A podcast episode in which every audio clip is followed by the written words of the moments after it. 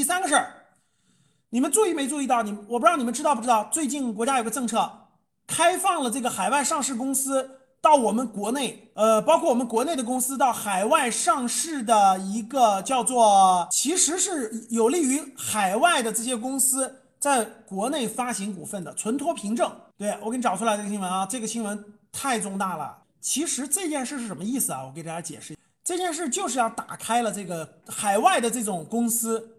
迅速回流国内的话，打开了个缺口，就是国内如果有存托凭证的话，就对它这个股价的市场影响会产生积极的影响和重要的影响，所以它变化就会受到国内的国内的这个的影响的非常重要的这种这种影响了，它就不会，比如说，比如说啊，美股的这个美股的这个跌跌跌跌跌到一定程度以后，比如说十块钱跌到五块钱了。但是这个同样一个公司的存托凭证在我们国内还是八九块钱，那对这个市场的影响就非常非常大，大家懂啥意思吧？就是对海外市场，对于海外上市的这些公司，给它一个估值，就价值重估评估的一个非常重要的一个参考。好看，沪深交易所出台互联互通存托凭证配套业务规划规划，这个是这个其实就是我刚才讲的，各位看它是什么意思啊？大家看。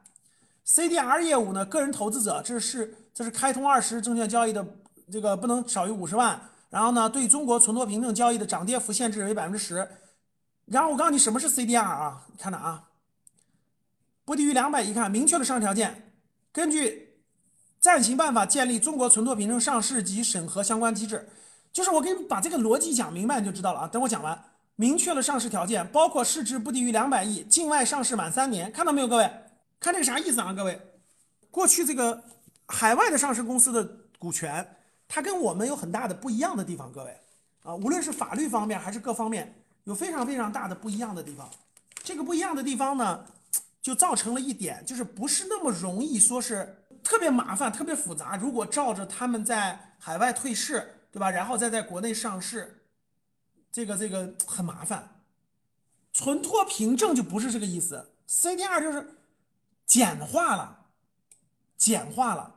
你看那个这个香港市场有这个存托凭证啊，就是就简化了。我举个例子吧，你们未来很快就可以看到很多在美国上市的公司在我们国内发行 CDR。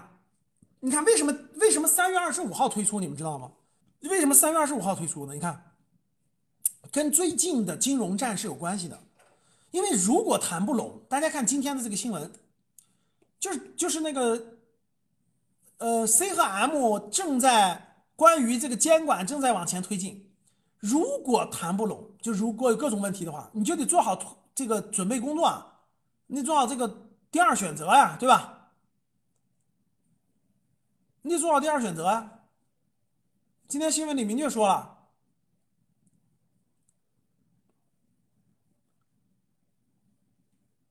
今天新闻里明确说了啊，双方正在就这个监管正在往前推进。但是如果说有问题的话，不行的话，各位迅速，国内这帮互联网企业迅速在国内要发这个 CDR，你看效率很高啊，三月二十五号啪推出，然后呢政策规则都已经都说明白了。你看你想参与 CDR 吗？好啦，必须符合什么条件？哒哒哒哒说了一堆，这些公司全是在未来在呃这个这个国外上市的优秀的公司，直接回来就发行了。其实就是，哎，其实就是，它什么意思？就是最快的，在现有法律法规条件下，最快的中概股公司回归国内最快的、最便捷的方式方法。这边这点你们能听懂了吗？